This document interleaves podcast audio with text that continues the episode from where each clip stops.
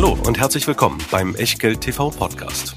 Bevor es gleich losgeht, beachtet bitte unseren Disclaimer auf der gleichnamigen Unterseite auf www.echtgeld.tv. Auf die Inhalte dieses Disclaimers wird zu Beginn einer jeden Sendung explizit eingegangen. Und nun viel Spaß und gute Unterhaltung mit Tobias Kramer und Christian W. Röhl. Herzlich willkommen aus Berlin, herzlich willkommen zu Echtgeld TV und herzlich willkommen zu einer Ausgabe Echtgeld TV Feedback Spezial. Spezial liegt daran, ähm, nicht, weil nicht Anfang des Monats ist, sondern äh, weil wir diese Folge aufnehmen, äh, weil wir in den letzten Monaten immer mal wieder Anfragen, Aufträge zur Besprechung reinbekommen haben, die wir in Aktiensendungen eben nicht besprochen haben, äh, weil diese Anfragen Fonds betraf. Und diese Fonds äh, wollen wir uns heute mal zu Gemüte führen. Wir haben ein paar ausgewählt, sechs an der Zahl und um die soll es in den nächsten, naja, 40, 45, mal gucken, wie viele Minuten gehen. Das heißt für uns, dass wir loslegen. Und dieses Loslegen heißt wie immer, Herr Röhl, walten Sie Ihre Aufgabe den Disclaimer zu erklären. Guten Abend. Auch heute natürlich keine Anlageberatung, keine Rechtsberatung, keine Steuerberatung, keine Aufforderung zum Kauf oder Verkauf von Wertpapieren und schon gar kein Ich mach sie reich TV, sondern einfach unsere Meinung zu euren Fondsfavoriten beziehungsweise euren ETF-Favoriten. Wir können dabei keine Haftung übernehmen für Richtigkeit, Vollständigkeit, Aktualität unserer Aussagen und natürlich auch nicht für das, was ihr draus macht oder eben nicht. Und sechs Fonds, das heißt natürlich auch sechs mühsam zusammengefrickelte Echtgeld-TV-Porträts mit allen möglichen Details, Informationen, teilweise auch Sachen, die ihr in den Factsheets der Kapitalanlagegesellschaften so in dieser Form nicht findet. Diese Informationen könnt und sollt und dürft ihr gerne teilen, aber bitte immer schön zitieren und den Quellenhinweis drauflassen. Danke. Und damit geht's los mit Echtgeld TV Feedback Spezial. Eure Fonds, unsere Meinung und wir fangen mit einem Produkt an, das wir schon länger kennen, weil es nämlich im Echtgeld TV Depot und zwar im Themen des Monatsdepot enthalten ist. Wir reden über den, ja, OP Foods hieß der irgendwie. Ja, der hieß der mal OP Foods und das stand noch für Oppenheim. Saal Oppenheim, Gott hab ihn selig. Also er ist ja schon ein bisschen länger tot, nicht? Die Bank war ja schon 1789 gegründet, aber auch äh, das, die hat das Zeitliche dann doch äh, wunderbar, segnet, aber ja. dass wir jetzt einen total einfachen, genau. intuitiven Namen haben, DWS Concept, genau. DS und P. Die, Deut die Deutsche Bank hat das ganze Ding ja übernommen. Oppenheim hat es auch irgendwann den Brand eingestampft. Jetzt ist das Ganze bei der DWS gelandet und GS und P ist der Vermögensverwalter, der dahinter steht und zwar Großbötzel, Schmitz und Partner. Ja, wenn wir bei diesem Vermögensverwalter sind, dann sind wir auch bei dem, was eigentlich das Entscheidende ist, von einem aktiv gemanagten Fonds wie dem DWS Concept Food. Nämlich, äh, was machen die eigentlich, die dafür zuständig sind, diesen Fonds zu verwalten? Die Frage ähm, ist berechtigt. Was sie auf jeden Fall machen, ist ordentlich Gebühren. Kassieren 1,6% Managementgebühr also Total Expense Ratio, da steht äh, schon eine gewisse Erwartungshaltung im Raum. Und da muss man einfach sagen, die konnten sie jetzt zuletzt, seit wir auch den Fonds im Echtgeld TV Thema des Monatsportfolio haben, nicht erfüllen. Das eine ist die Performance. Wenn wir mal den ja günstig über einen ETF handelbaren Stocks 600 Food and Beverage äh, Index äh, als, als Benchmark nehmen, dann müssen wir sagen, na, der ist ein bisschen davongelaufen, aber also so ein kurzfristiger Benchmark-Vergleich, also da würde ich immer sagen, so what? Ähm, jede Strategie hinkt mal ein bisschen hinterher. Aber wenn man mal reinschaut in den Fonds, was denn drin ist, dann fragt man sich ernsthaft, hm, was ist denn die Strategie? Außer ich raffe mal alles zusammen, ich mampfe sozusagen alles in den Fonds rein. Und zwar eigentlich alles, was, was man kennt, nämlich eine Nestlé, die ja auch im Echtgeld TV Aktie des Monatsdepot enthalten ist, eine Coca-Cola, die vermutlich in vielen von euren und auch in unseren beiden Depots enthalten ist, Diageo, äh, Ja, auch kein eine meiner. Lieblingswerte, ne? So. britischer Dividendenadel. Pepsi und Danone dann auch noch hinterher. Ja. Und, äh, das geht offenbar auch so weiter. Christian Ja. hat sich die ganzen 42 42. im, äh, im Fondsvermögen enthaltenen Unternehmen angeschaut. Und du hast eine ganz überraschende, für dich Ja, überraschende ich habe also, hab so eine ganz einfache Kennzahl. Also wenn ich so einen äh, exotischen Fonds habe oder so einen Themenfonds, dann erwarte ich, dass da natürlich irgendwas drin ist, was ich selber nicht Was kenne. Überraschendes, Was, was Überraschendes. Neues. Und ich kannte tatsächlich alle dieser 42 Aktien. Und zwar nicht nur dem Namen nach, sondern ich kann dir da zu jedem Unternehmen etwas erzählen. Und es ist natürlich so, also ich bin in dem Thema Essen und Trinken ziemlich gut drin, ja, in jeder Beziehung. Aber das ist mir dann doch ein bisschen äh, zu wenig. Vor allen Dingen, weil ich selbst da nicht gesehen habe, dass da irgendwie sich aktuelle Trends etwas mehr widerspiegeln, dass man auch mal Nebenwerte allokiert, dass da ein bisschen was Exotisches ist. Nein, das ist im Grunde ein Portfolio von Standardwerten, das auch noch, was die Größen angeht, ja, sich relativ stark an der Marktkapitalisierung orientiert. Nestlé ist natürlich ein guter Pick, ja, großartig gelaufene Aktie, aber halt immerhin mit 9,4 Prozent drin. Das ist jetzt nicht so wahnsinnig kreativ. Und dass der Index besser gelaufen ist als der Fonds, liegt natürlich auch wiederum an der Nestlé, weil da ist die Nestlé mit 30 Prozent drin. Aber in Summe, mir fehlt einfach der Ansatzpunkt zu sagen, jawohl, dieses aktive Management hat das Portfolio so aufgestellt, dass man wirklich hier etwas Mehrwert bekommt, sondern es sieht für mich einfach so aus, sie haben es so aufgestellt, dass man nicht sagen kann, oh, da habt ihr aber was verpasst. Also so ein bisschen so ein Indexschmuser, so ein bisschen lasch und lau. Vielleicht, Eher vielleicht weniger Indexschmuser als mehr Erwartungsschmuser. Ja. Das muss in so einem Fondsvermögen eigentlich drin sein. Ja. Das bei 205 Millionen und den 1,63 Prozent. Das steht dann eben auch für um die 3,25 Millionen Euro pro Jahr, die an Kosten anfallen und die dann irgendwie für die Ja. natürlich äh, zu bezahlende Dienstleistung, so ein Fondsvermögen auch verfügbar zu halten, bezahlt werden muss, aber die dann eben auch eigentlich dafür bezahlt werden soll, dass sich jemand aktiv mit unserer Kohle, unserem Geld beschäftigen, auseinandersetzen und das auch aktiv managen, so wie es bei anderen Fonds, die wir euch im aktiven Bereich ja auch schon vorgestellt haben, der Fall ist. Da Und würde ich ir- irgendeine, ich würde zumindest irgendeine größere Wette mal erwarten, in Anführungszeichen Wette. Irgendetwas, wo man sagt, hey, da setzen Ja, wir jetzt drauf. kann man ja Also auch fünf oder sagen- zehn Prozent ja, Fondsvermögen genau, nehmen und genau. dann einfach mal sagen sagen, wir jetzt mal hier, meinetwegen eine Tyson Foods, weil sie sehr stark sind in dem, äh, Ja, in dem Bereich äh, äh, in vitro. Oder von mir aus eine Weise, ja, aber was haben sie irgendwie drin? Sie haben eine Darden Restaurants äh, mit drin. Ja, das ist auch so ein, ist auch so ein Standardding. Also man kann da nicht wirklich kritisieren, aber genau das ist das, was man kritisieren muss. Es ist der Weg des geringsten Widerstands. Momentan muss ich sagen, gibt es da für mich keinen Grund, äh, den Fonds, den wir ja damals auch nicht als die Fokusempfehlung äh, hatten, Ja. sondern der, der Wunsch Wir unserer wollten Leser ja eigentlich was anderes. wir hatten ja eigentlich die Sparte Lachs, wenn sie uns besonders aussichtsreich erschien, ist seitdem auch nur um 70 Prozent gestiegen mit drin. Aber gut, ähm, wir wollen ja nicht äh, unsere Zuschauer äh, hier in irgendeiner Form angehen. Letztendlich, wenn ihr euch im Nahrungsmittelbereich engagieren wollt, tja, der Marktführer Nestlé hat alles, was man in einem Nahrungsmittelportfolio braucht. Wenn ihr sagt, naja,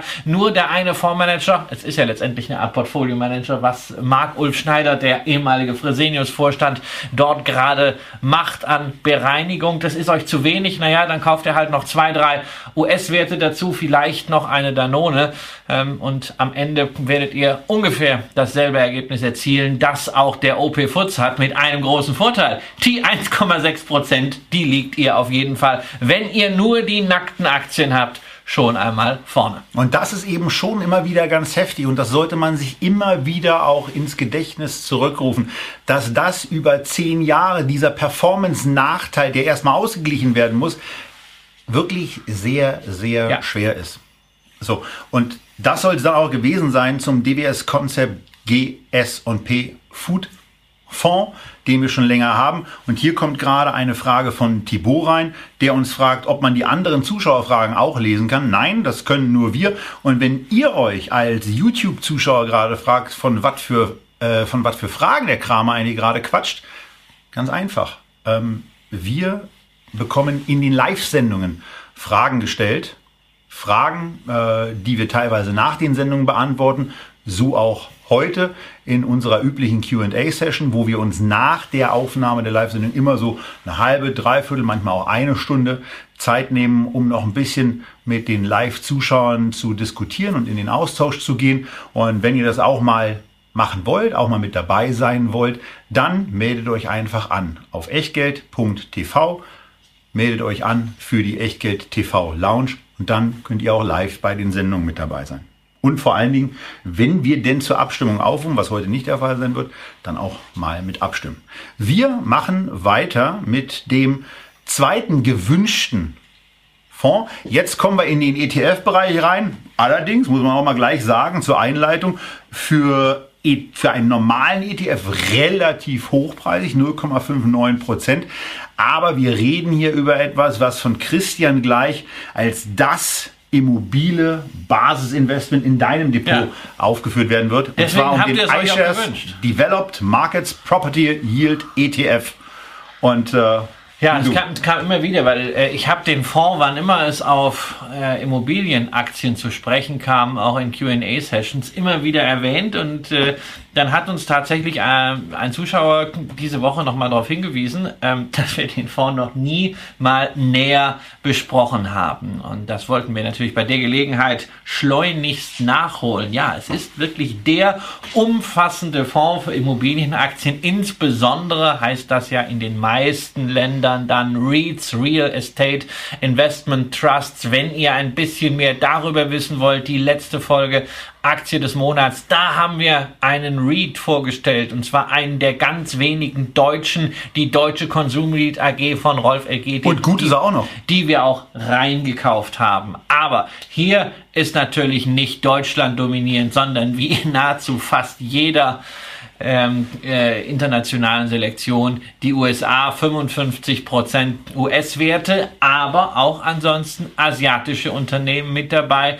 australische Unternehmen. Deutschland hat immerhin knapp 5% Anteil. Also geografisch eine Verteilung, die allen vertraut ist, die auch ansonsten im MSCI World in die 23 etablierten Volkswirtschaften anlegen. Ansonsten ist zu sagen, dass die Selektion im Sektorenbereich eine ganz spannende ist und auch eine, die äh, Leute, die eine gewisse Skepsis gegenüber insbesondere Handels- und Shopping-Immobilien haben, zumindest ruhiger schlafen lässt. Weil ganz vorbei wird man an denen nicht kommen. Das kommt dann eben darauf ein, was man dann auswählt, weil alle Shopping-Immobilien werden ja auch nicht verschwinden. Äh, genau.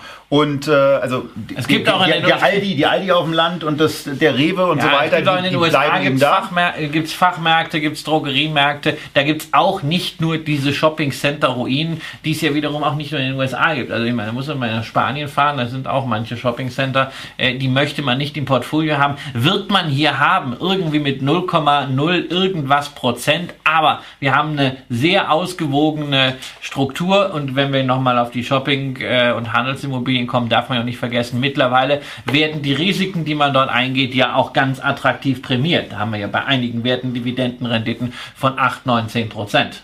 Ja. Es ist ja nicht gesagt, dass die alle unbedingt vor den Baum fahren. Möglicherweise gibt es ja noch mal irgendwie eine Sendung, wo uns zu besonders hochgelaufenen Dividenden etwas einfällt. Mensch, da gibt's was in einer Woche. Also in einer Woche nach Aufzeichnung und nach äh, Auszeichnung dieser Sendung wird nämlich eine Dividenden 2019 Sendung online gehen. Die können wir heute äh, leider nicht live aufnehmen, weil sie noch einer Sperrfrist unterliegt. Ähm, aber die ist dann auch demnächst auf YouTube zu finden. Ähm, 25 Prozent, um hier drauf genau. zurückzukommen, sind im Industrie, vor allen Dingen aber auch im Bürobereich angesiedelt. 23 Prozent sogenannt diversifiziert. Was ja, ist darunter zu verstehen? Naja, es gibt halt in den USA eine ganze Reihe von REITs, auch großen Gesellschaften, in denen halt unterschiedliche Immobilien drinstecken, die sowohl Gewerbe als auch Wohnen oder sowohl äh, äh, Shopping als auch äh, Logistik haben. Und natürlich äh, sind da auch noch ein paar Immobilienverwalter, Projektentwickler, Erschließungsgesellschaften. Was ist mit dabei. dem Thema Storage? Wo würde ich das finden? Storage, also diejenigen, die, man kennt das aus Breaking Bad, äh, wo man also seinen Klump in irgendeine Garage oder nur eine kleine Box stellen kann, äh, die würde man hier unter den Spezialimmobilien finden. Also zum Beispiel Gesellschaften wie eines der Schwergewichte Public Storage, äh, übrigens äh, in den USA der REIT mit der geringsten Verschuldung, was ihnen äh, eine besondere Flexibilität irgendwann geben wird, wenn der Markt für Self-Storage, der so ein bisschen Überkapazitäten hat, mal kollabieren sollte. Die Wettbewerber sind sehr, sehr hoch verschuldet. Ähm, das kann ein Risiko sein. Unter den Spezialimmobilien wird man aber auch finden, zum Beispiel eine American Tower Corporation, eine Crown Castle. Das sind diejenigen, äh, die im REIT-Mantel die Mobilfunkmasten halten oder zum Beispiel eine Digital Realty. Das sind die Rechenzentren. Auch eine Lamar Advertising. Die machen diese großen Tafeln am Ortseingang entlang der äh, großen Straßen, wo dann irgendwie Saul Goodman wirbt für seine Dienste und andere Rechtsanwälte.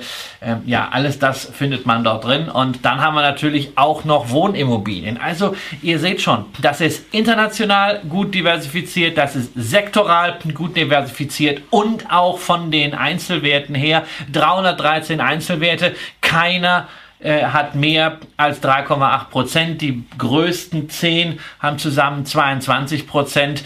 Ähm, das hat seine Gründe, warum ich das als Basisinvestment für Immobilien in meinem Portfolio habe. Ich habe einfach nicht wirklich Bock, mich mit dieser ganzen REITs und Immobilienthematik großartig auseinanderzusetzen. Ich habe genug zu tun im Immobilienbereich äh, mit physischen Immobilien, die wir in der Familie haben. Da möchte ich das auf der Investmentseite mal ganz entspannt haben. Und hier der Fonds natürlich ausschüttend, schöne Ausschüttung Ausschüttungsrendite im letzten Jahr waren es rund 3,5 Prozent und auch hier werden die Ausschüttungen dieses Jahr steigen. Dividendenrendite angegeben mit 4,1 Prozent. Das ist immer die interne Dividendenrendite, die wir in den Portfolien angeben. Das, was davon am Ende ausgeschüttet wird, kann natürlich dann abweichen. Das hängt natürlich auch ab vom jeweiligen Fondspreis und auch zu dem Preis, zu dem ihr eingestiegen seid. Das ist für mich einer der Fonds, die ich gekauft habe, auch schon vor Einführung der Abgeltungssteuer. Das war eine schöne Zeit, Ende 2008, um solche Investments äh, zu tätigen. Insbesondere nicht nur mit Blick auf den Kurs, sondern vor allen Dingen mit Blick auf die realisierte Dividendenrendite auf den Einstand, die sogenannte Yield on Cost, für mich persönlich als Income-Investor eine ganz, ganz wichtige Größe. Ganz wichtig ansonsten auch die Wertentwicklung seit unserem Basisdatum Datum. Das ist ja immer der Januar 2008. Verändern wir bei Echtgeld TV auch nicht, um uns immer in einem Vorkrisenniveau zu bewegen, um dann auch bestimmte Entwicklungen zu sehen, die man mitunter eben auch erleiden und erdulden muss. Und das war hier schon mal ganz ordentlich, denn wir sehen, dass bei diesen auf 100 indizierten Werten Developed Markets Property Yield Fund und der MSCI World, die wir gegeneinander gestellt haben, ähm, dass da die Immobilien schon mal ganz schön ordentlich abgeraucht sind. Nämlich um immerhin 60 Prozent ging es nach unten. Und bezogen auf den Tiefkurs vor ziemlich exakt zehn Jahren, im März, April 2009, hat sich dieser Fonds verfünfeinhalbfacht. Und äh, wenn man da die Yield on Cost hat äh, ja. auf Basis eines, ja. eines Investments im ersten Halbjahr 2009, wo ja viele Deutsche dann eben nicht mehr gekauft haben. Die haben ja ihre Investments eher im Dezember ja. 2008 getätigt. Ähm, aber auch die, aber auch, da dürften, auch da, auch die dürften ganz zufrieden sein. Also von daher, man muss sich trotz allem natürlich auch hier der Risiken äh, gewahr sein und äh, das mit einbeziehen in seine Planung. Äh, denn was immer steigt, Gibt's nicht. Ja, also irgendwann hört es eben auf zu steigen. Eins natürlich noch als Hinweis, das seht ihr dann, wenn ihr das Profil auch vor euch habt für die letzten zehn Jahre. Es gibt einen gewissen Gleichlauf natürlich mit dem MSCI World, denn auch Immobilienaktien sind halt Aktien. Also insofern ist immer die Frage, braucht man das jetzt im Portfolio? Ähm, wenn man schon MSCI World hat, ähm, das vielleicht erstmal gucken, ob es da nicht in erster Instanz andere Beimischungen gibt. Allerdings, wenn wir über Gleichlauf sprechen, gibt es ja auch ein statistisches Maß, dass man beurteilen kann, naja, ist das jetzt wirklich so oder sieht das nur so aus? Da gibt es die sogenannte Korrelation. Eins zeigt einen kompletten Gleichlauf, minus eins zeigt einen komplett gegensätzlichen Verlauf und null zeigt überhaupt keinen Zusammenhang. Und die Korrelation von Immobilienaktien und dem MSCI World auf Euro-Basis liegt für die letzten zehn Jahre zwar bei 0,78, das ist relativ, relativ hoch. hoch. Für die letzten zwei Jahre allerdings, auch das ist ein Eindruck, den man von der Optik schon äh, bestätigen kann, nur bei 0,58. Das heißt, da hat man also durchaus ein anderes Profil gehabt. Ähm, die Immobilienaktien haben geschwächelt wegen Zinsangst. Dann hat man gesehen, oh, ist gar nicht alles so schlimm. Äh, und dann haben sie kräftig aufgeholt. Das heißt, es gibt also schon im Portfolio einen sehr signifikanten Diversifikationseffekt. Ja, und äh, bei Diversifikation sind wir im Grunde genommen auch beim nächsten Produkt angekommen. Dann nämlich, wenn man Währungen diversifizieren will, dann hat man möglicherweise ein Motiv, in diesen Fonds zu investieren, in den X-Trackers MSCI Nordic ETF. Jetzt sind wir bei den Gesamtkosten so eigentlich auf einem schönen Level angekommen. 0,3 Prozent dafür, dass eben im Norden Europas investiert wird, also in Schweden, Dänemark, Finnland, Norwegen. Äh, hier ist der Schwerpunkt überraschenderweise, äh, ist, also für mich war es überraschend, dass, dass Schweden so stark ist. Dänemark mit 28,8 Prozent hat eben einen Grund, den ihr an der höchstgewichteten Aktie auch schon sofort wahrnehmen könnt, woran das liegt. Ähm, Kosten sind günstig, Dividendenrendite 3,7 Prozent ist, ja, die ist ganz dufte. 16,7 als KGV spricht zumindest für, ja, einigermaßen in einem diversifizierten Portfolio aus 71 nordischen Aktien äh, für, für einigermaßen günstig bewertete Titel. Was bei den Währungen von denen, was davon zu halten ist, bei der Bewertungsfrage, dem entziehen wir uns hier so ein bisschen sondern es geht vor allen Dingen dafür den Anleger, wie gesagt, darum, der sich aus dem, der sich in Europa engagieren will, aber auch mal ein Stück außerhalb des Euroraums haben will. Und da ist es hier eine Möglichkeit, die in der Vergangenheit offensichtlich irgendwie funktioniert hat, aber äh, eben auch nur in einer bestimmten Phase, Christian. Ja, wenn man da mal wirklich reingeht und sich mal äh, das Alpha berechnet, also die Differenz zwischen den beiden Wo kommt her? Ja, es kommt vor allen Dingen aus dem Euro, sprich aus dem Jahr 2010, 2011. Äh, da hat der äh, Nordic Index mal einen Satz nach oben gemacht, einen Vorsprung herausgearbeitet, den hat er nie wieder abgegeben.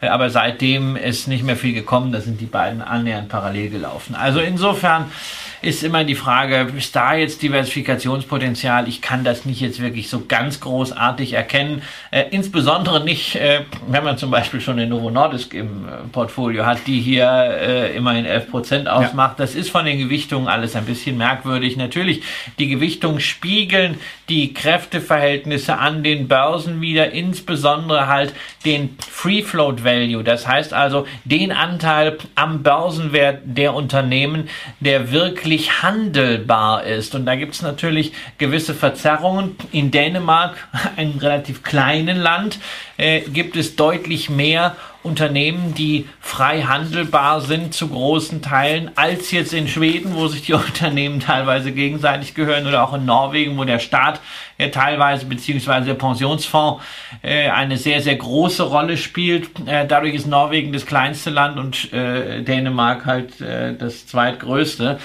Ähm, Schweden an sich ist der aktivste Kapitalmarkt. Also irgendwie ist es eine merkwürdige Zusammenstellung. Ich weiß nicht, ob ich mich mit einem gleichgewichteten Index da besser fühlen würde. Aber meiner Ansicht nach, wenn man in Skandinavien investieren möchte, was unter dem Gesichtspunkt, den Tobias genannt hat, nämlich Währungsdiversifikation und natürlich auch, abgesehen von Finnland, äh, mal so eine äh, geopolitische äh, Diversifikation. Wenn man sieht, welche Stabilität Schweden und äh, Norwegen äh, insbesondere haben, auch durch ihre, durch ihre Unabhängigkeit teilweise, auch durch ihr Gesellschaftssystem, ja, dann fühle ich mich eigentlich wohler, wenn man sagt, ähm, wir fangen mal in Schweden an mit der Investor AB. Die haben wir auch im Thema des Monatsportfolio. Dazu haben wir mal Holdings international gemacht und die habt ihr gewählt. Und das ist nach wie vor mein, äh, in meinen Augen eine der Top-Holdings, Familienholding der Familie Wallenberg. Das ist für den skandinavischen Bereich ein sehr guter Einstieg. Und wenn man dann möchte, kann man es ergänzen durch ein paar Spezialwerte, wie Doch. zum Beispiel aus Norwegen eine Tomra und natürlich, wollen Sie nicht vergessen, die Lachsaktien. Reicht. Reicht zum Norden. Äh, wenn euch aber die Investor nochmal interessiert, dann geht auf die Internetseite auf echtgeld.tv, dort in den Bereich Wertpapiere und in dem Moment, wo ihr dort Investor eingebt, werdet ihr sofort fündig als registrierte Mitglieder der Echtgeld TV Lounge könnt ihr euch alle Unterlagen auch noch herunterladen, die wir damals zusammengestellt haben. Und am 29.06. hatten wir eben im Thema des Monats Holdings International genau dieses Unternehmen auch besprochen. Ähm, und damit verabschieden wir uns jetzt aus dem Norden und kommen zu etwas, was Christian gerade schon so in einem ganz minimalen kleinen Nebensatz angeteasert hat. Äh, wir kommen zur Gleichgewichtung und ähm, wenn wir das so ein bisschen kleines als kleines Thema nehmen, angeteasertes Gleichgewichten, dann machen wir es aber auch gleich für den wichtigsten Index der Welt und das ist der S&P 500, den es eben auch in einer Equal Weight Variante gibt. Das heißt, diese 500 im Fondsvermögen sind es im Moment gerade 505 Einzeltitel, die werden eben nicht nach ihrer Kapitalisierung gewichtet, also eine Apple, eine Microsoft, die musste ich ja zuerst nennen, äh, eine, eine, eine Google, ähm, eine Amazon, die sind nicht besonders stark gewichtet, sondern auch diese vier Titel werden eben mit 0,2 Prozent zum jeweiligen Rollierungstermin, der wie oft ist? Jährlich. Jährlich. Mit Vorbehalt. Ähm, wissen wir, wissen wir, ist egal. Also irgendwann, irgendwann wird es auf jeden Fall angepasst. Und hier weißt haben wir 0,2 Dinge, die man, die man 0, nachgucken kann. 0,2 Prozent werden dann eben reingekauft und zwar von Allet. Und äh, wenn wir dann sagen von Allet, dann heißt es eben auch, dass diese ähm, Unternehmen so drin sind. Und da mag es dann zwar dem kostensensitiven. Wir haben ja immer wieder dieses Thema, dass es eine, eine sehr, sehr hohe Allergie mal verständlich, mal nicht so ganz verständlich gegenüber etwas höheren Kosten ist. Hier kann man ja kritisch sagen, die Kosten, die die Deutsche Bank hier nimmt für diesen Fonds, die liegen ja beim bis zu dreifachen eines normalen S&P-Fonds. Den gibt es wahrscheinlich auch noch günstiger. Vielleicht ist es sogar das vier- oder das fünffache, aber 0,25 Prozent in einer replizierenden Variante mit 505 Einzeltitel, wo vor allem die kleinen auch gleichgewichtet werden, ist ein Höllenjob. Nee, das sind jetzt schon wieder 15 Sekunden zu viel, die wir über diesen Mist geredet haben. Sorry. Da geht, über die da Kosten? Geht, ja, da geht, mir, da geht mir echt der Hut hoch. Und bei der Frage, ob man jetzt 0,05 Deswegen macht er auch gleich weiter. 0,25 zahlt, das ist ähnlich wie die Aufregung, die wir äh, in den letzten äh, Tagen äh, sehen durften in einigen Facebook-Gruppen, weil OnVista Bank sich erdreistet hat, ähm, die Sparplangebühren von 0 auf 1 Euro zu erhöhen. Da muss ich sagen, Monat. Äh, äh, da wird, so getan, als wenn da die große Enteignungswelle äh, hochläuft. Leute, das ist ein, nach wie vor eine großartige Dienstleistung. Da muss man halt nicht äh, vier Sparpläne ähm, haben, a 25 Euro, sondern macht daraus mal einen schlanken Sparplan mit 100 Euro, dann ist das ein Prozent der Anlagesumme. Und oder drei Sparpläne, die quartalsweise ausgeführt werden und versetzt oder, zueinander laufen. Oder, oder so, aber sich dann aufzuregen, dass eine Bank für eine Leistung einfach mal Geld nimmt, das ist das Problem. Also das kann man dann nicht ernsthaft machen. Also Kommen wir zurück. Kosten hier sind nicht das Thema, sondern wir wollen ja über den Inhalt der Fonds sprechen sprechen. Äh, Tobias hat es erwähnt, wir haben 500 Werte gleichgewichtet, heißt 0,2. Das ist natürlich logisch, dass sich da die Branchen äh, eine Gewichtung ein bisschen verschoben haben. Ne? Naja, ein bisschen ist eine zurückhaltende ja, Formulierung. Es verschiebt sich vor allem an einer Stelle, nämlich bei der IT, Informationstechnologie. Da werden halt die ja, Fangwerte überwiegend reingezählt, ja, und da ist halt, das, das merkt man halt, dass eine äh, äh, beispielsweise eine Microsoft äh, als IT-Wert hier eben nicht mehr mit 3,9% drin ist, sondern nur mit 0,2.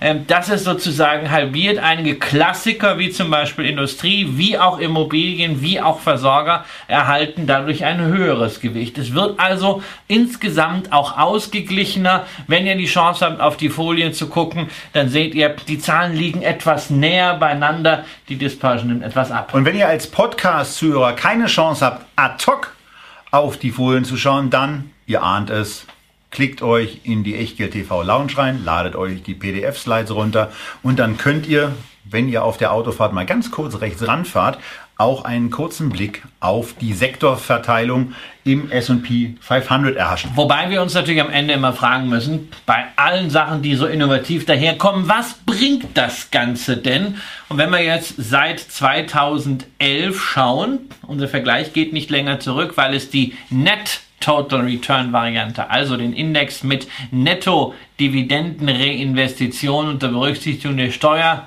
den auch vom ETF abgebildet wird, das gibt's nicht länger als diesen Zeitraum. Ja, und es fällt äußerst schwer, eine Differenz auszumachen. Gut, dass Christian aber auch sein Bloomberg-Terminal angeschmissen hat. Nicht so schön, dass er irgendwann mal die Echtgeld-TV-Folie dazu geschrottet hat. Aber wir haben zumindest noch eine Dividendenadel-Folie, wo du das Ganze mal ab dem 1.1.1990 zurück. Genau, und zwar hier als Gross Total Return. Das heißt also, das ist der, den man eigentlich nicht hinkriegt. Ja, das ist nämlich der Index, der sämtliche Steuern bei der Reinvestition, übrigens ähnlich wie der DAX, komplett außen vor lässt. Den kann man noch nicht abbilden.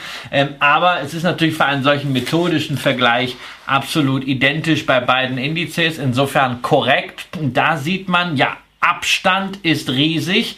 Der Equal Weight hat sich verzweiundzwanzigfacht. Der normale S&P nur verfünfzehnfacht. Das ist eine ordentliche Hausnummer. Gleichwohl muss man einschränkend dazu sagen, diese Überrendite resultiert vor allen Dingen aus den Jahren 2000 bis 2008, dann nochmal 2009 bis 2011. Genau. In den letzten Jahren war da nicht mehr so viel, was natürlich auch eine sehr, sehr wichtige Erkenntnis ist. Genau. Wenn man mit Equal Weight, also Gleichgewichtung, weder einen Vorteil noch einen Nachteil hatte in den letzten Jahren, dann ist das auch ein großes Gegenargument gegen die These, dass der Aufschwung an der Wall Street nur getragen worden sei im Wesentlichen von den hochkapitalisierten Technologiewerten.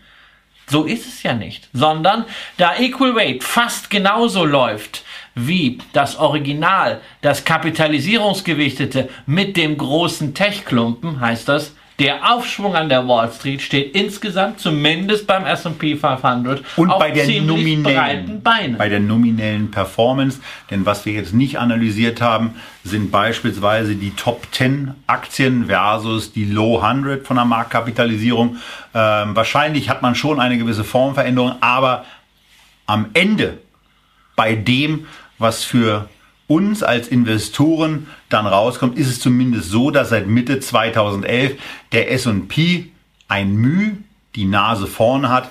Aber äh, das ist äh, sicherlich weder ein Argument für das eine noch das andere. Was hier eben bei der, bei der Equal Weight Überlegung, gerade bei diesem Riesenindex, 500 Werte, ähm, äh, eine Rolle spielt, ist, dass damit der des Öfteren eben unterrepräsentierte Midcap und auch naja, dann wahrscheinlich schon ein bisschen Small Cap. -Bereich. Nein, das sind alles noch Large Cap. Für Mid Cap gibt es einen eigenen Index. Das ist der. Was ist die Mindestmarktkapitalisierung am S&P? Was ist Du stellst so? mir heute haufenweise Fragen, die man äh, mit, mit einem Bloomberg Terminal sehr gut beantworten kann, aber das wäre mir, das wäre mir jetzt zu blöd. Ich bin ja, ich bin ja auch kein Lexikon. Ja, äh, ähm, also es, gibt, für, es, es gibt Grenzen. Das muss ja auch jeder mal ist für, begreifen. Es ist, für mich, es ist für mich auch völlig irrelevant. Nur ganz klar, S&P 500, das ist Large Cap. Für Midcaps gibt es den S&P 400 und für Small Caps gibt es den S&P 600. Dennoch Small ist Cap. es beim S&P 500 natürlich auch so, dass es da die kleineren Large Caps gibt und die es ist übrigens 18.38 Uhr, sagt Christians Apple Watch. Apple, ein Unternehmen, was im S&P 500 total hochgewichtet ist, ja. nicht aber im S&P 500 Equal Weight. Es gibt natürlich aber auch in diesem Equal Weight Index, auch wenn es Large Cap sind, kleinere Unternehmen, deren Geschäftsdynamik immer noch etwas mehr Potenzial bietet als diese ganz, ganz großen Dickschiffe, die dann irgendwann mal oben angekommen sind und dann irgendwann auch in Wachstumsprobleme kommen. Das betrifft vielleicht nicht eine Amazon, das betrifft vielleicht auch nicht eine, eine Google, ähm, oder Aber es betrifft zum, es Facebook, betrifft zum Beispiel ein, ein, ja, es gibt auch eine andere Top-Werte, äh, Top 10 Werte. Einer heißt zum Beispiel Berkshire Hathaway, ähm, einer heißt ExxonMobil, das muss man sich auch ernsthaft fragen. Also ExxonMobil als Ölgesellschaft, die irgendwie ein bisschen Ertragsproblem hat. Würde, würde es da vom Kurs her noch relativ gut aussehen, wenn es nicht so viel Geld gäbe, was über ETFs in diese großen Werte fällt. Ob da eine Verzerrung stattfindet, keine Ahnung. Wenn ihr der Meinung seid, Mensch, das Ganze verzerrt irgendwie schon und lieber breiter investieren, das ist am Ende wirklich dann eine Geschmacksfrage, eine Stilfrage, dann ist der S&P 500 Equal Weight eine gute Sache. Wenn ihr sagt, hm, wir haben eigentlich schon für Technologie den Nasdaq oder einen S&P 500 Technology, dann kann man gerne auch stattdessen mal ein S&P 500, äh, 400 Midcap dazu. Wenn du jetzt vor der Entscheidung stündest, dich zwischen dem S&P in der normalen Variante mit den etwas niedrigeren Gebühren, aber nicht deswegen, sondern vielleicht auch wegen der stärkeren Partizipation der hochgewichteten Unternehmen teilzunehmen oder den S&P 500 Equal Weight, welchen würdest du nehmen? Ich habe die Frage beantwortet in der Praxis für dein Patenkind, sprich für meinen Sohn. Und da ich äh, für ihn ansonsten den Nasdaq habe und da die Wachstumswerte drin habe, war mir es wichtiger beim S&P 500 die Breite zu haben. Und ich habe tatsächlich für ihn genau diesen S&P 500 Equal Weight Fonds gekauft von ja. der Deutschen Bank. Ich selber bin großer Freund von Equal Weight Strategien, hatte auch ähm, zwei solcher Produkte in meinem Abgeltungssteuerdepot ähm, wovon mir dummerweise ein Fonds um die Ohren geflogen ist, weil die Fondsgesellschaft, nachdem ich vorher bei der Vertriebsleitung angerufen habe, wie es damit aussieht, diesen Fonds aufgelöst hat, was nicht unbedingt zu Begeisterung für das ETF-Haus Luxor geführt hat. Schönen Dank dafür. Ähm, wir machen jetzt aber weiter mit dem nächsten und da geht es um etwas, wo man mehr Ruhe haben möchte und das liest sich immer total super auf irgendwelchen Broschüren. Bringen Sie mehr Entspannung in Ihr Depot. Gehen Sie auf Werte, die eine niedrige Volatilität haben. Was aber dann total super ist, ist, wenn diese in Marketingbroschüren natürlich gerne verargumentierte Logik nicht nur eine Logik hat, sondern sie auch funktioniert. Und das tut sie mit dem iShares MSCI World Minimum Volatility, wo man zwei Sachen unbedingt voneinander abgrenzen muss. Nämlich einmal Minimum Volatility und das Thema Low Volatility. Ja, also zunächst müssen wir mal eins erklären. Was ist Volatility? Volatility, Volatilität, Schwankungsintensität. Wir wollen das jetzt nicht statistisch mit der Standardabweichung der Erträge hier noch erklären, der, der Varianz. Nein, wir wollen einfach sagen, hohe Volatilität heißt, es schwankt sehr stark. Und es macht die Anleger Volatilität nervös. heißt, es schwankt weniger stark. Und die Anleger sind entspannter. Genau, Volatilität macht keine Angabe über die Richtung und so. Es geht einfach nur um die Intensität von Schwankungen. dann gibt es zwei Möglichkeiten bei ETFs, das Thema Ruhe zu spielen. Da gibt es einerseits Low Volatility. Das ist der ganz einfache, der transparente Mechanismus. Da sortiert man nämlich beispielsweise die 500 Aktien des S&P 500 nach Volatilität und nimmt einfach nur die 100, die die niedrigste Volatilität haben. Und zwar halbjährlich, denn da hast es, da haben wir es vorher besprochen. Genau. Und da hattest du vorher dann, auch nachgeguckt. Genau, da habe ich nachgeguckt. Und dann ist die andere Möglichkeit Minimum Volatility. Das knüpft an an Forschungsergebnisse, die Nobelpreis gekrönt sind. Und da wird kompliziert. Von Markowitz. Naja, Markowitz hat mal, das ist für alle diejenigen von euch natürlich noch im Kopf, die erst vor kurzem vielleicht studiert haben, vielleicht gerade noch studieren, vielleicht sogar an der FOM-Hochschule, wo ich ja auch doziere. Es ist bei mir immer ein Bestandteil der Vorlesungen, die Effizienzkurve und natürlich der Minimum-Varianzpunkt, der Punkt, wo ein Portfolio die geringsten Risiken aufweicht, und zwar nicht, weil man nur die Aktien hat, die am wenigsten schwanken, sondern weil die Kombination der Aktien durch Korrelationseffekte die geringste Schwankung hat. Und genau diesen Punkt, den Minimum-Varianzpunkt, den sucht MSCI für diesen Minimum Volatility. Also da, wird, da wird in die Historie genau. der Aktien geschaut und es wird geschaut, welche verhalten sich untereinander eigentlich genau. so. Also haben sich verhalten. Das ist eine rückwärtsgerichtete Analyse? Ja, es ist eine rückwärts, äh, natürlich, es ist immer eine rückwärtsgerichtete Analyse, aber das ist natürlich bei vielen, das ist beim Momentum auch so. Äh, ähm, das ist bei allen Kennzahlensachen, man kann selten in die Zukunft gucken. Ähm, und dann macht man eben eine Simulation. Was wäre gewesen, wenn man die so gewichtet hätte, wenn man sie so gewichtet hätte? Und der Punkt, innerhalb bestimmter Grenzen, wo man in der Vergangenheit das geringste Risiko hatte. Diese Zusammensetzung ist dann für die nächsten sechs Monate der neue Minimum Volatility Index. Ist also, muss man ganz offen sagen, vom Verfahren der Auswahl her nicht so transparent wie Low Volatility, wie alles, was mit Größe zu tun hat oder vielleicht auch äh, mit Value. Das kann man einfacher nachvollziehen. Hier steckt eine Simulation dahinter. Und dann ist einfach die Frage. Da tja, ist auch ein intensiveres Regelwerk mit dabei, ja, welche Gewictungs Natürlich, weil es darf, es darf nicht allzu exotisch sein, sondern man versucht natürlich, dass es sich insgesamt an den Gewichtungen des MSCI World orientiert, aber halt weniger Schwankungen dabei aufweist. Und da muss man halt wirklich sagen, der Proof of Concept ist halt nicht nur mathematisch in irgendwelchen Rückrechnungen erreicht worden, sondern tatsächlich in freier Wildbahn, nämlich in der Realität der Märkte.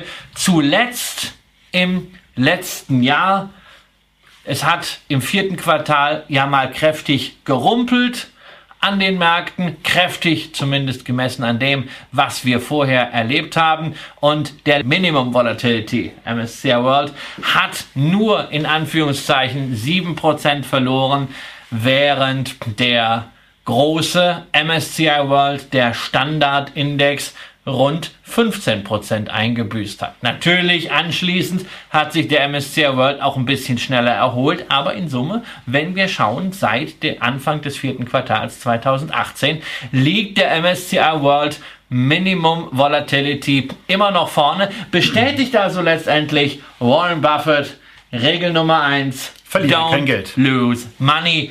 Und wenn man Geld verliert, dann möglichst wenig. Und da kommt halt auch die langfristige Überrendite dieser Minimum Volatility Methode her. Ich fange da sofort an, an ein Produkt zu denken, was äh, wir bei DZB Portfolio im Bestand haben, wo es ein deutsches Produkt gibt, was auf deutsche Groß, also auf deutsche Standardwerte, aber auch die Mid- und Small Cap setzt, was äh, von Thomas Timmermann verwaltet wird, wo es auch darum geht, ähm, in abwärtsgerichteten Phasen möglichst unterproportional zu partizipieren und man dann auch sagt, wenn es nach oben geht, dann müssen wir vielleicht nicht zu 100 Prozent dabei sein. Aber es ist ganz erstaunlich, wenn ihr euch insbesondere mal mit dieser, mit dieser Geschichte in abwärtsgerichteten Märkten nach Möglichkeit kein oder vielleicht nur 50 Prozent dessen, was ein Markt verliert, zu verlieren und nach oben dann, naja, vielleicht reichen einem 60, 70, 80 Prozent der Fonds, den wir da haben, hat 75 Prozent äh, Performance-Ziel.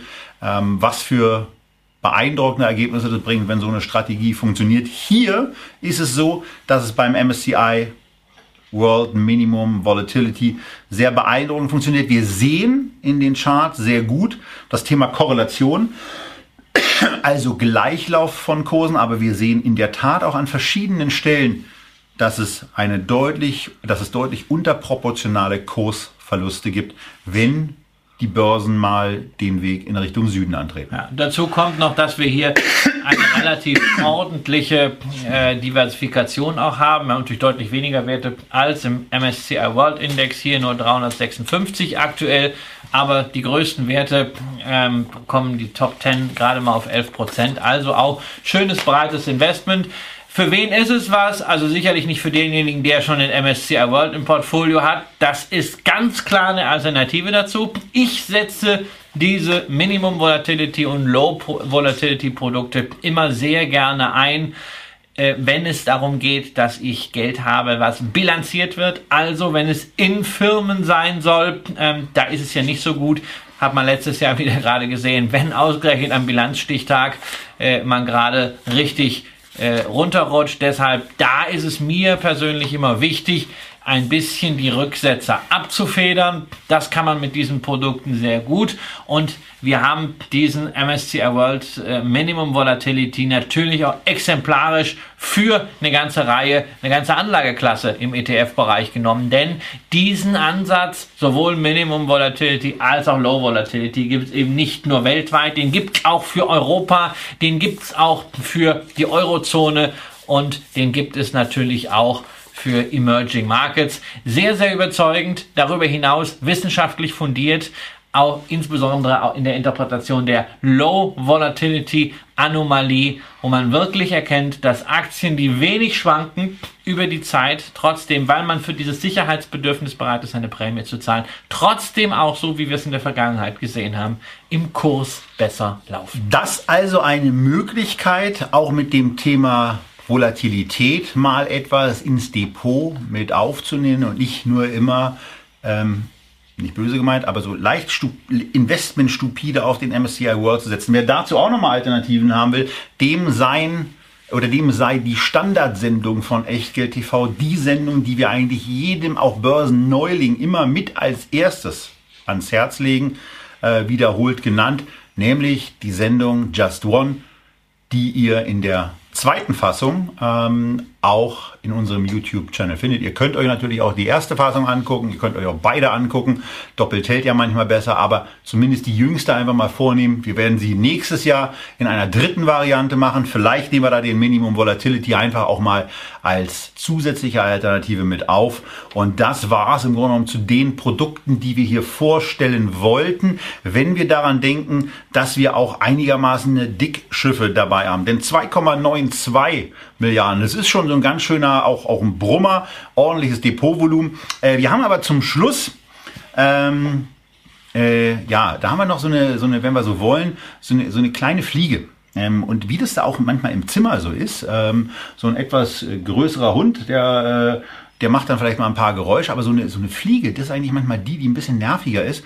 Und wir haben jetzt hier ein Produkt, ähm, wo man auch so sagt, so nach dem Motto, also erstmal, wir reden über ein Fondsvolumen von 9 Millionen, wir reden über den X-Trackers Artificial Intelligence and Big Data ETF. Boah, das so. ist endlich mal was Cooles, nach dem genau. ganzen Minimum-Wohlerscheiß, endlich mal was, was man anpacken kann. Also nicht wirklich anpacken kann, aber das ist mal ein Trend. Ja, total. Ja, total. Nicht diese ganze langweilige Kacke hier, keine Schwankungen. Endlich mal was, Zukunft.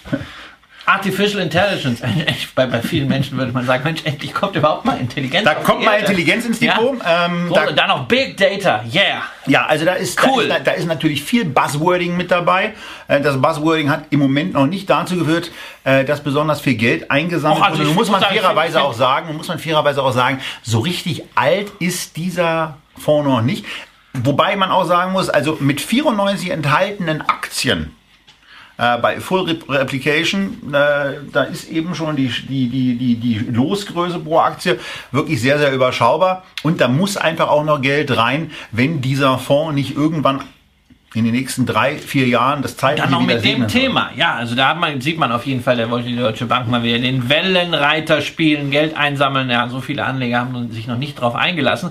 Ähm, wir wollen euch ein bisschen warnen vor diesen Wellenreiter-Produkten, denn es ist ja immer ganz toll, was draufsteht. Entscheidend ist aber, was drin ist. Und es ist ungefähr alles drin, was irgendwie etwas mit Halbleitern und Software zu tun hat. Sogar die Deutsche Telekom. Sogar die Deutsche Telekom, denn natürlich, die hat ja auch ganz viele Daten, äh, Big Data. Ja, da finde ich eigentlich zum Beispiel müsste RWE auch rein, weil RWE hat auch ganz viele Daten. Mit dabei ist aus Deutschland natürlich, ja, wenn wir darüber sprechen, äh, SAP, das macht vielleicht auch noch Sinn, ähm, sowie die Compo Group, äh, die beschäftigt sich mit äh, IT-Lösungen, insbesondere für Ärzte und Krankenhäuser. Ja, das war es übrigens dann mit deutschen Werten. Dafür haben wir eine Xilinx beispielsweise dabei, Halbleiterwert. Wir haben eine Cadence Design, die machen Software für Halbleiter. Wir haben eine Rakuten, das ist ein äh, japanischer Internetwert. Twitter ist dabei, Alibaba ist dabei, Facebook ist dabei.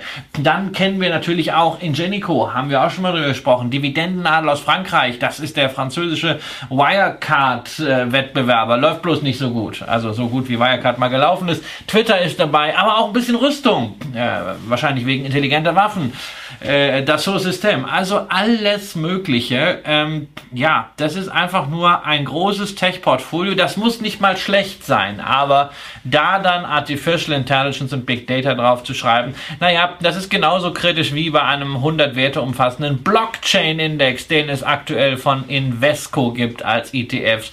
Und deshalb, Freunde, es gibt ganz viele Megatrends wie Big Data, wie Artificial Intelligence, wie Cloud Computing oder wie auch Blockchain. Aber investierbar sind die eigentlich seriös nur auf zwei Arten. Entweder man sucht sich die Werte, die ganz, ganz, ganz eng damit zusammenhängen.